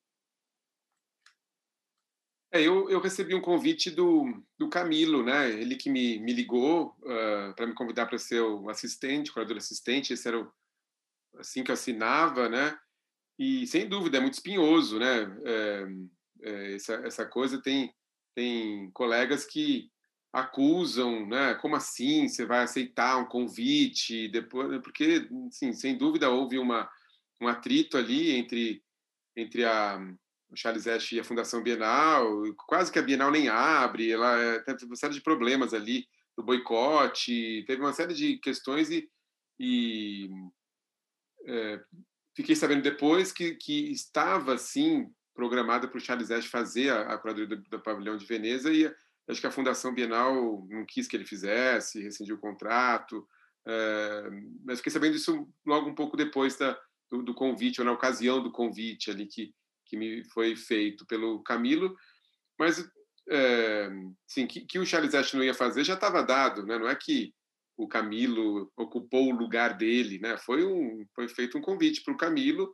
um, e que ele estendeu a, a, como um assistente e, e é, espinhoso, mas também vejo com naturalidade. Não, não acho que fez nada de errado, embora tenha muita gente que aponte o dedo para mim, assim, como você foi aceitar isso, né? Assim, é, exigindo, né? Uma, uma cobrança assim, tipo, olha, você, ninguém poderia ter aceitado, toda, comunidade deveria ter feito um protesto, um boicote ou algo assim, né? Para impedir, é, assim, e eu acho que não não, não, não, vejo não vejo que essa é, é, era, seria minha tarefa, assim como como quando eu olho para Mira Schender e vejo que ela participou da Bienal do Boicote em 69, não foi como alguém que fura o boicote, né? ao contrário, foi como alguém que conseguiu é, mostrar no interior algo que, né, assim, porque de, a ideia do boicote é muito pouco eficaz às vezes para você conseguir levar as questões, né?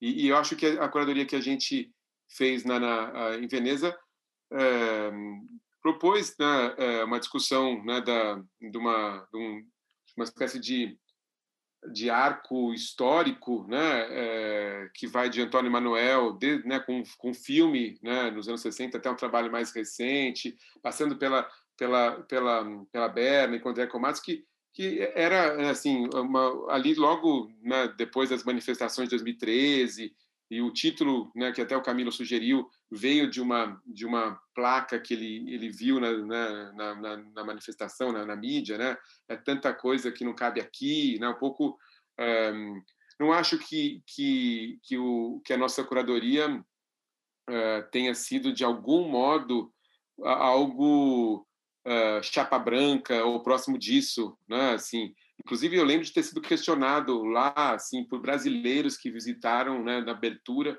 Mas como assim? Que imagem do Brasil vocês estão passando? Como assim? Ah, o vídeo da Berna era, era gravado num presídio, é, sabe? É, que, que imagem é essa? Né? O, o Manuel com aquelas coisas quebradas, aqueles buracos, o Narcomatos também com, com um trabalho que tinha todo cheio de grade, que exigia né, todo um caminho, um lugar cercado. Então, essa coisa da, do aprisionamento estava muito forte ali na, na, na, na exposição e, e, e, acho que foi muito importante. É, é, naquele momento, o Brasil ser representado daquele modo muito melhor do que não ter nada, né? De, ou de ah, esse ano não vai ter porque a Bienal, é, claro, acho que essa coisa não ter nada não estava muito em, em, estava muito em pauta, né? Mas assim, é, eu não, não não acho também que, que fiz nada de errado, né? É, não, acho que não depõe contra mim ter, ter aceito o convite do, do Camilo para ser seu assistente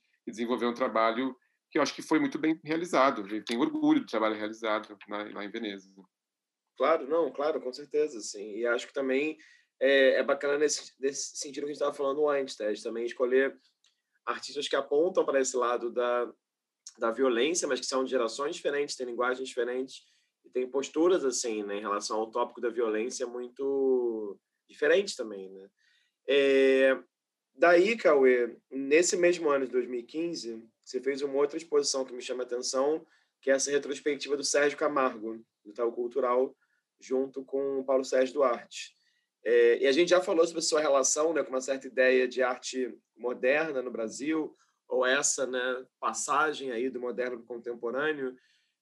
Queria que você falasse um pouquinho assim sobre essa exposição, que foi uma exposição grande, mas talvez mais do que isso, né? Eu queria que você comentasse um pouco sobre como que é, né, o modus operandi seu, quais são os desafios assim de lidar com uma exposição focada num artista já falecido e que lida muito com a ideia de, de arquivo, né, de coleções privadas, de coleções públicas, só porque, enfim, como eu acho também que esse canal tem um caráter, de certa maneira, didático, né? Eu acho que muitas pessoas não têm muita noção das né, dificuldades enormes se organizar qualquer exposição retrospectiva de um artista como Sérgio Camargo no Brasil e no mundo, né?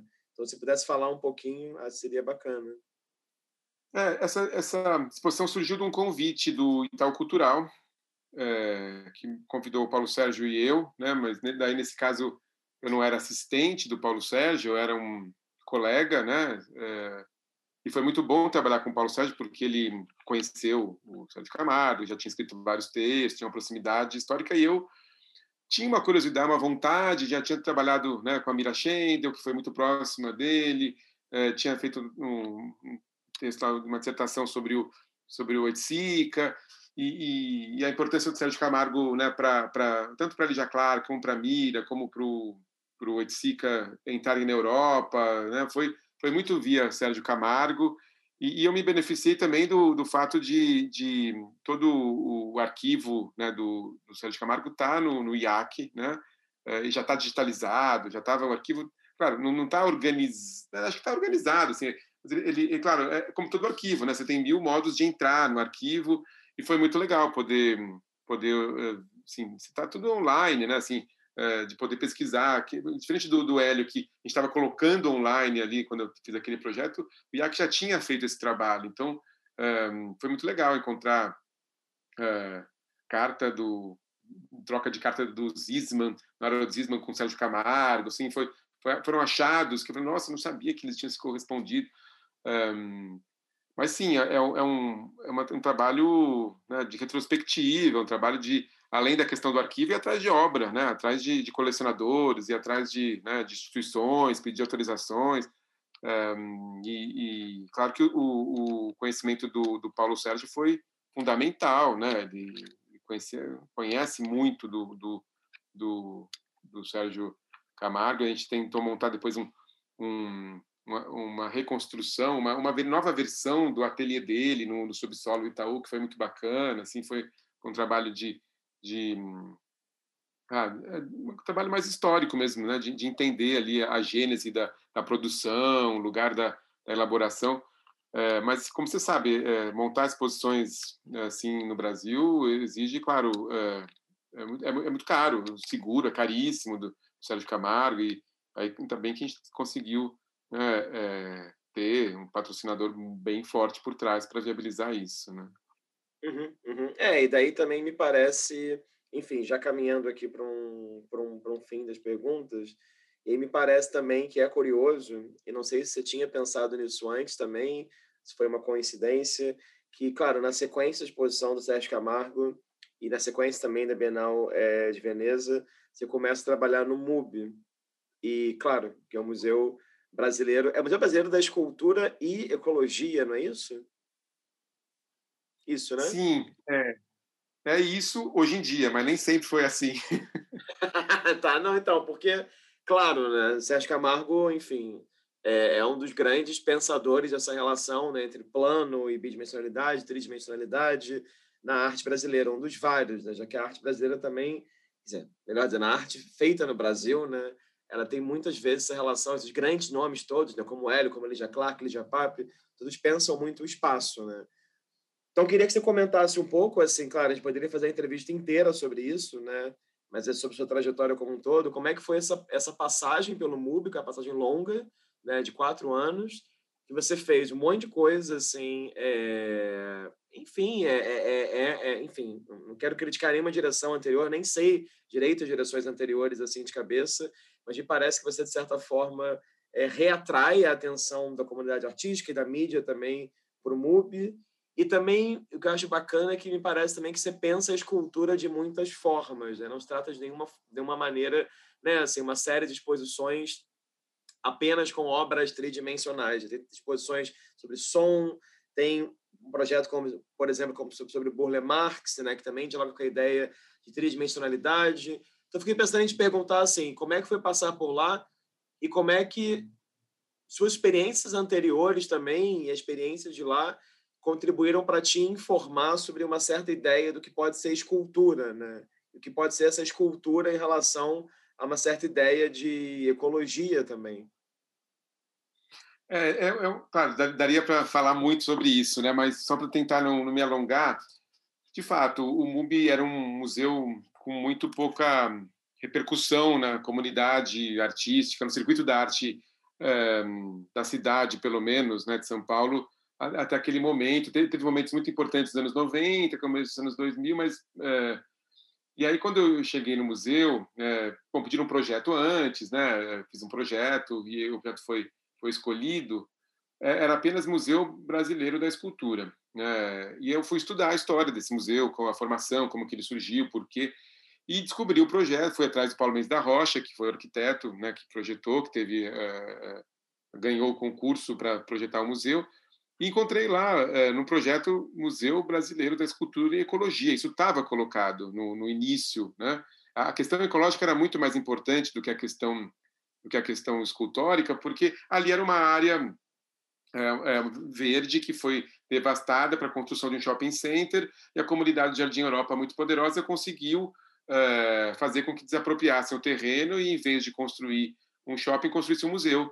É, e a, a, escultura entrou um pouco depois, porque na rua de trás, acredito eu, seja por isso, é, era a fundação do Vitor Brecheret e, e, acabou que ficou museu de escultura e ecologia. Mas a questão ecológica foi foi um pouco a, a origem daquele museu, né? E aí a gente a, a gestão uh, buscou uh, renomear, né? Museu Brasileiro da Escultura e Ecologia.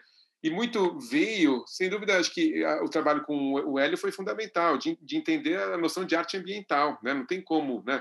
É, é, um museu que, que é escultura e, e, e, a ecologia. Se eu pudesse, eu teria colocado o Museu de Escultura e Ambiente, né? Mas a ecologia já estava lá no passado. Era, uma, era, era, eu não inventei esse nome. O nome existiu.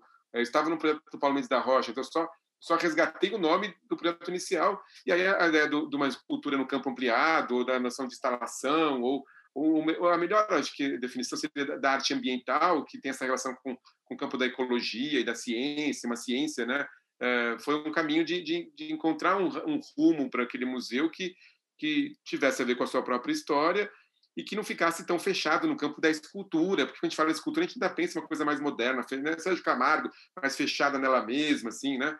E, e a ideia de, de, abertura do museu como praça, né? E acho que o trabalho emblemático que está lá até exposto agora o trabalho da Laura Vinci, que é feito com, com bruma, com fumaça, não tem limite, ele, ele ocupa, né? Então, a ideia do, do, da, da, ecologia está num trabalho como aquele, né? É, do ambiente e, e vem de um trabalho escultórico, porque ela também trabalha com a escultura, com a mudança de matéria, com a pedra, com, com, com gás, com líquido, né? Assim, com os vários estados da, da matéria e, e, acho que, que é, todo o trabalho foi nesse sentido de, de de trazer uma questão né, da, do que se chama de arte ambiental né, para o museu que, que era conhecido entre nós aqui como um museu brasileiro de eventos. A gente apelidava, né, porque só tinha eventos, aluguel, salão, não sei o que, era uma coisa isso que acontecia até então, e, e, e nem tinha curador. Na verdade, não é que se trata de criticar a curadoria anterior, ele ficou anos sem curador, né? então também um pouco disso, né?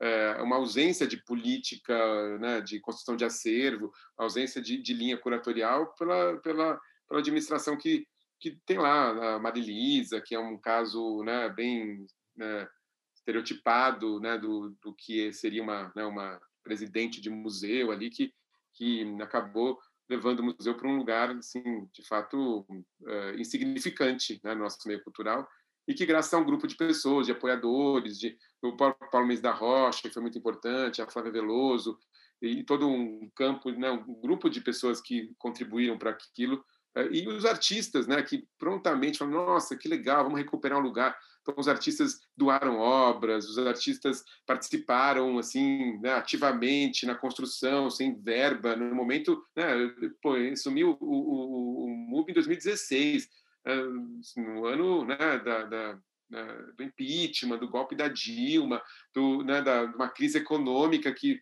que se estendeu. Né, e apesar dessa, disso tudo, você vê que, que é possível, com, com muito pouco, construir alguma coisa. Né, assim, não precisa, é, assim, muito precário no sentido material do termo, né, mas com você vê que a cidade queria, o meio artístico queria se apossar daquilo. Então, eu fui muito mais um, alguém que fez um pouco essa ponte, essa mediação para que os artistas é, se reconhecessem na, na, nesse espaço, né? E estou muito feliz que a Galciane esteja à frente do, do, do MUB. Acho que é, é muito bom para o museu poder contar com, com a experiência dela também e toda uma série de questões que ela está trazendo. E espero que o museu tenha né, recupere. É claro que é, é, o museu está com 20 anos de imagem ruim. Acho que demora mais uns 20 anos para que ele consiga né, ganhar um peso institucional, né? E acho que ele está no caminho certo com a Gal. Agora, uma pergunta que vai parecer um pouco cretina, mas vou fazer porque acho que é importante também para quem está ouvindo. Como montar uma programação de exposições no museu, né? Assim, porque também é, essa, temporada longa também pede uma programação e pede uma, né? Assim, entender como resulta o que você faz, que expectativas são criadas. Então, como é que foi para você pensar a programação do MUBI nessa temporada? Olha, é, foi muito é, feito com quase nada. Assim. Quando você fala da exposição de arte sonora, chegou um momento que eu não tinha dinheiro para nada. Não tinha dinheiro para transporte, para seguro. Então, troquei uns e-mails com os artistas e, e troquei com, com o Floriano Romano. Eu falei, Romano, vem para cá, é, fica em casa e, e, vamos pensar uma exposição de arte sonora, porque eles pesquisam isso, mas assim, sem seguro, sem verba para nada. Sem verba para nada, a gente conseguiu verba para comprar umas caixinhas de som e uns players. O museu ficou vazio completamente, nada, porque não tinha dinheiro mesmo, assim.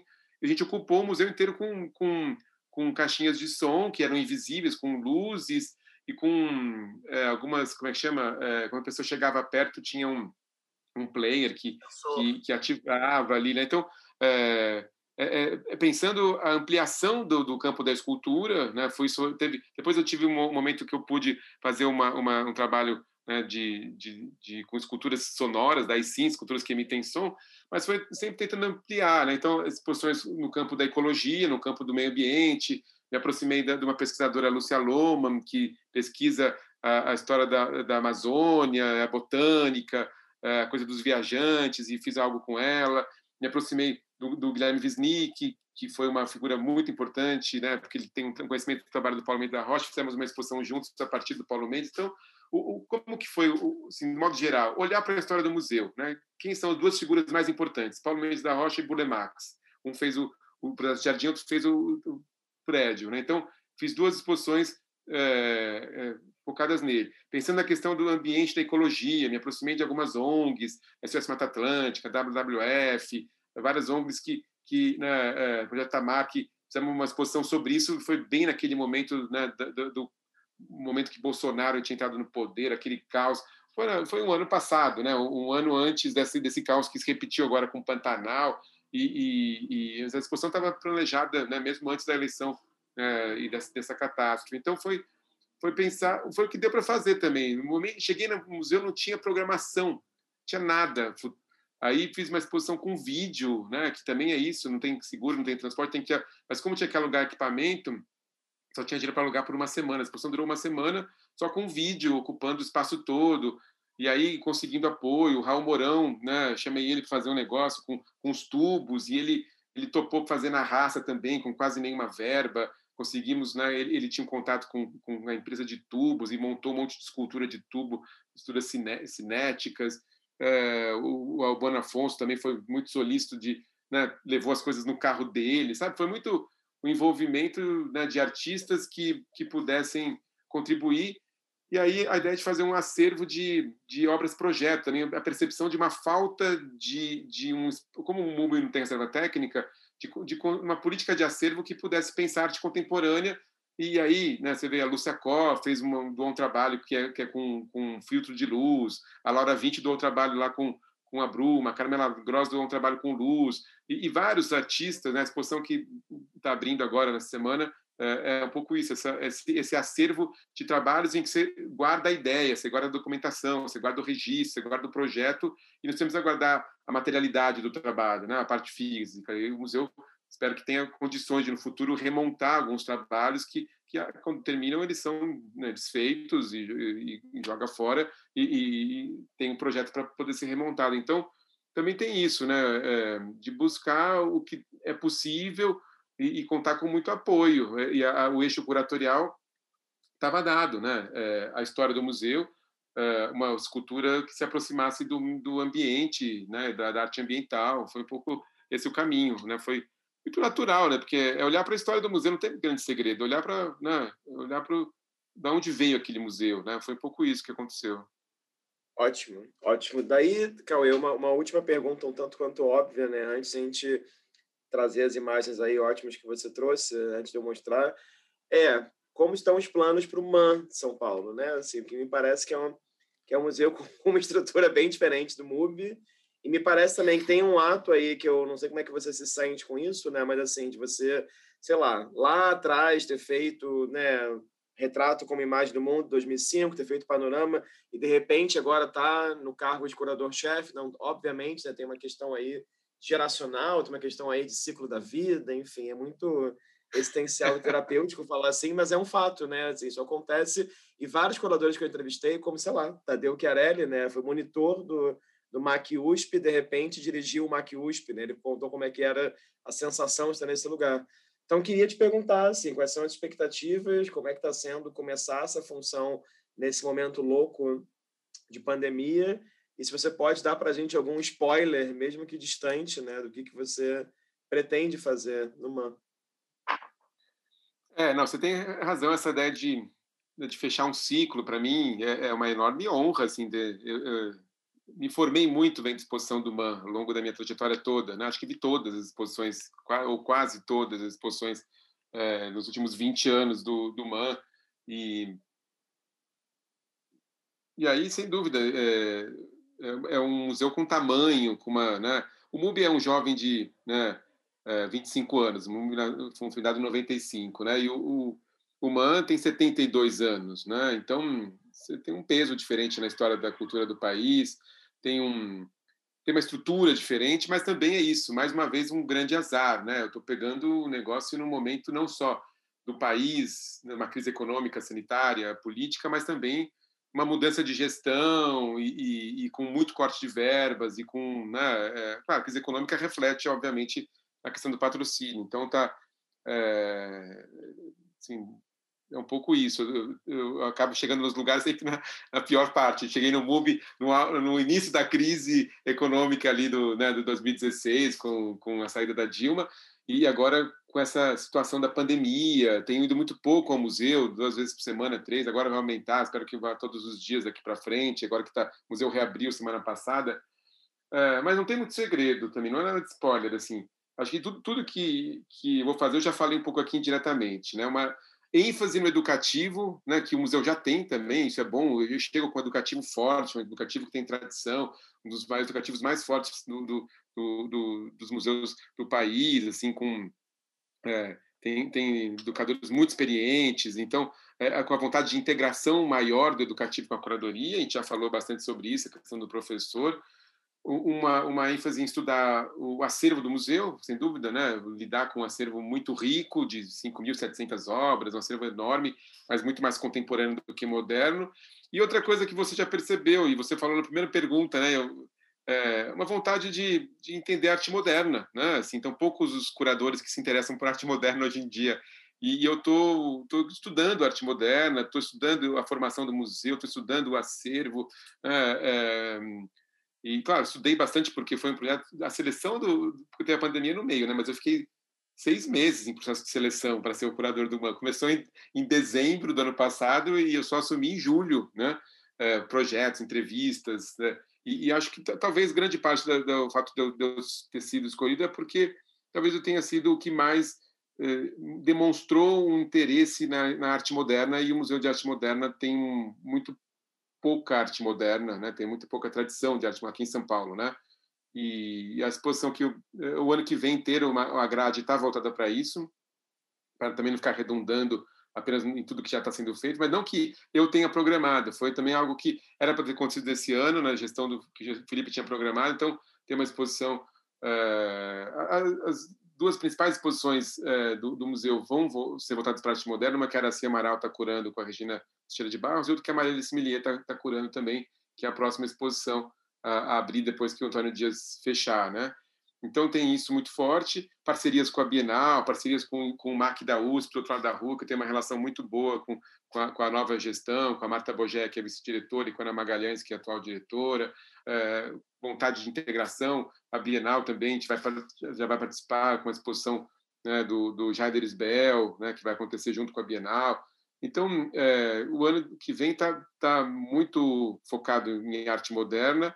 E acho que, que, que, é um pouco o que eu sinto que falta na cidade. Né? Não, não que a gente não vai fazer arte contemporânea, claro que o museu tem arte contemporânea, projeto parede e várias coisas de arte contemporânea, mas também prestar atenção um pouco nesse lugar que se um museu de arte moderna não tiver um curador que que goste de arte moderna, que pense, que reflita sobre isso, né?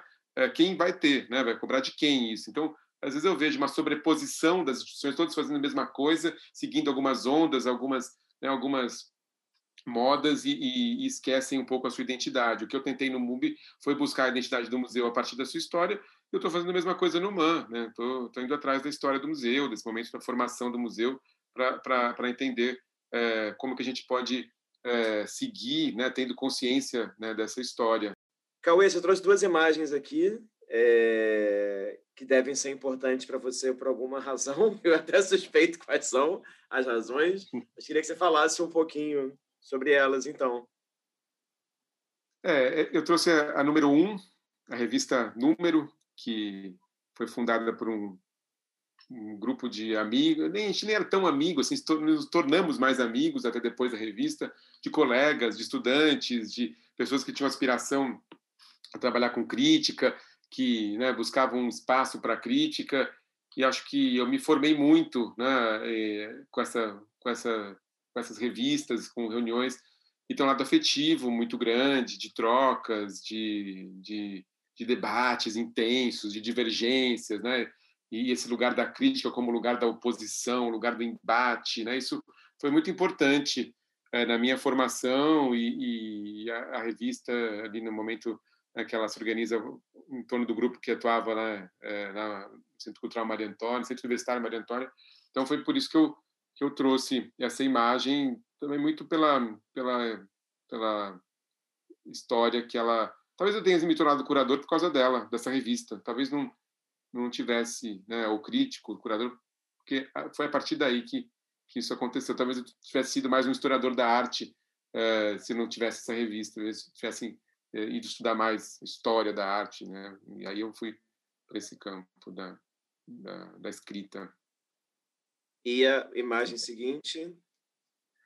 a imagem seguinte a gente já falou também, né? É, acho que esse espiral aí, essa né, uma noção de tempo, de transparência, eh, a relação do gráfico, da, com a escrita, com a língua, com a linguagem que a, eh, que a Mira me fez descobrir, né? E, e, e todo um, um, um, modo como eu conseguia, eu aprendia a, a, a ver a arte filosoficamente, né? Assim, é, aprendia a entender questões filosóficas que, que podem estar no interior da arte, né? Não que não acho que a arte é uma tradução da filosofia, não é isso, é o contrário, né? É, a filosofia que tem que entender né, o que tem é, de, é, de, filosófico no interior da produção artística e, e, a Mira me ensinou muito disso. Não, e é ótimo ver essas duas imagens na sequência, né? Porque, claro, tem uma questão de diagramação, de design, querendo ou não, da, da, mais do que design, da tipografia, na verdade, né? Então, aqui na 1, essa preocupação também de ser uma revista de texto e que como que a mira manipula o texto também, né? Então acho que, enfim, acho que é um cruzamento que ficou muito muito bacana. É, para terminar, Cauê, vamos aqui para nossa pergunta surpresa. Então, como eu estava te explicando antes, cada sete curadores eu giro a pergunta. Isso está sendo curador 75, é uma loucura. É, e é uma pergunta bem simples, assim, e uma suposição também. E talvez sou engraçado, eu tenho perguntado para as pessoas, as pessoas riem quando eu pergunto isso, mas enfim. Então vamos lá. É, paredes coloridas dentro de uma exposição, né? Então imagina uma curadoria sua e a presença ali de paredes coloridas, né? Então a pergunta é: sempre, talvez ou nunca e por quê? Ah, talvez, é claro, sempre de acordo com a com, com a exposição, não é? Não é? A parede não vem antes, né, da, da exposição. É um é a relação ali que entre a, o trabalho e, e, e, é, e, o espaço. Né? A curadoria acho que é isso, né? é, uma, é uma relação entre a, a, obras no espaço. E vou dar um exemplo né, também emblemático, já que eu mostrei a Mira agora há pouco. Eu, a, exposição Avesso do Avesso que eu fiz no IAC, eu imaginava na minha cabeça uma exposição com as paredes brancas, com muita luz, a ideia de transparência era fundamental, uh, luzes né, que, que então eu pensava uma exposição muito iluminada e muito e muito transparente pela, pelos acrílicos, né? E, e na minha cheguei para o arquiteto e falei, olha, é isso que eu quero para essa exposição. Ali ia ser uma exposição bem cubo branco mesmo, e eu achava que a obra da Mira ia ganhar. E aí, primeiro pedido de empréstimo que veio, é, sei lá, é, acho que era do, do museu, do, acho que era do MAC, uma obra que pedi emprestada, podia usar no máximo acho que era 80 ou 90 ancilumes, eu esqueci o número, mas era, era uma quantidade de luz muito pequena. que muito, e que quebrei a cara, assim, falei, nossa senhora, vai ficar, essa exposição vai ser no escuro, vai ser aquela exposição que você, sabe, você tem que, eh, sabe aquelas exposições todas escuras que você não consegue enxergar, né? E aí, é, a, a, veio do, do Álvaro Razul, que é o arquiteto, e eu achei ótima a ideia, ele falou, vamos pintar todas as paredes de uma cor escura, e aí, como o piso era, era marrom, é, de madeira mesmo, né, por de madeira, a gente pintou o mais próximo possível, de, parece todas de marrom, né? É, e ficou muito boa, assim, eu fiquei muito feliz, assim, apesar de da frustração de quem queria uma coisa bem iluminada, bem luminosa, né, porque queria trazer a transparência, e aí as, as obras brancas, as monotipias, saltaram da parede marrom. Então, é, foi um exemplo, me ensinou, assim, que me ensinou muito, né, de, de como que é, eu, eu, imaginava que, putz, quando eu falo em parede marrom, eu falei, putz, vai acabar com o negócio, vai ficar um negócio sério, triste, né? Escuro, mas a gente conseguiu controlar a luz, atender as demandas museológicas, as obras pularam da parede, né, pela, pela questão do, do da, da, a maioria eram, eram brancas, né, algumas algumas mandalas coloridas, mas que que é isso, depende do contexto, depende do espaço, depende da necessidade, né? É, não tem nenhum problema com parede colorida, nem com parede branca também, porque tem uma recusa do cubo branco em si como princípio, a priori. Não, não depende, né? pode ser branco, pode não ser. E, e cá entre nós, né? Esse papo de cubo branco, a gente tem tão pouco cubo branco aqui em São Paulo, pelo menos, né? E no Rio também, né? Tudo de vidro, envidraçado, é, ou, ou é redondo, é oca, é a gente não tem cubo muito. E quando tem, não, quando tem não, é, não é branco, é, é, transparente, né?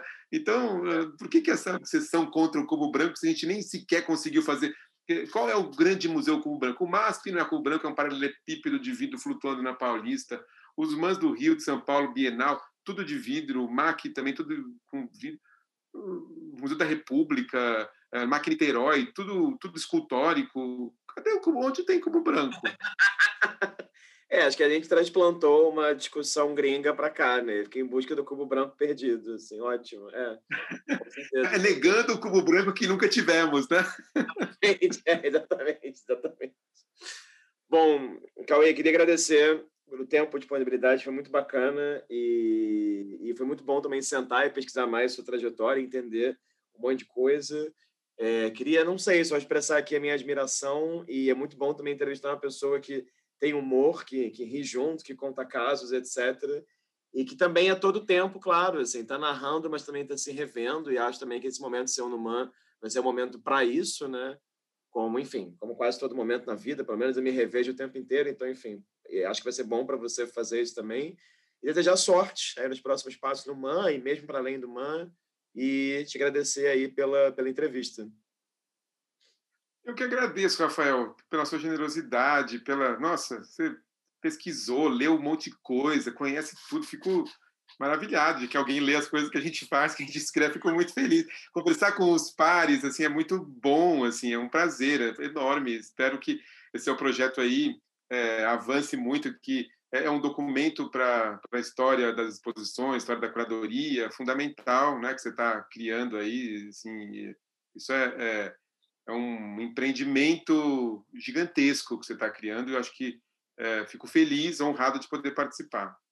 Nada, imagina, eu que agradeço. Bom, para quem assistiu até aqui, essa é uma entrevista com o Cauê Alves, curador, que reside em São Paulo. Então, fica o convite vocês verem outras entrevistas do canal, com outras curadoras, curadores de outras regiões do Brasil, do exterior também, enfim, diversas histórias, memórias, desejos, frustrações, tem de, de tudo um pouco. Então a gente agradece aí a presença virtual do outro lado e até uma próxima aqui nesse canal.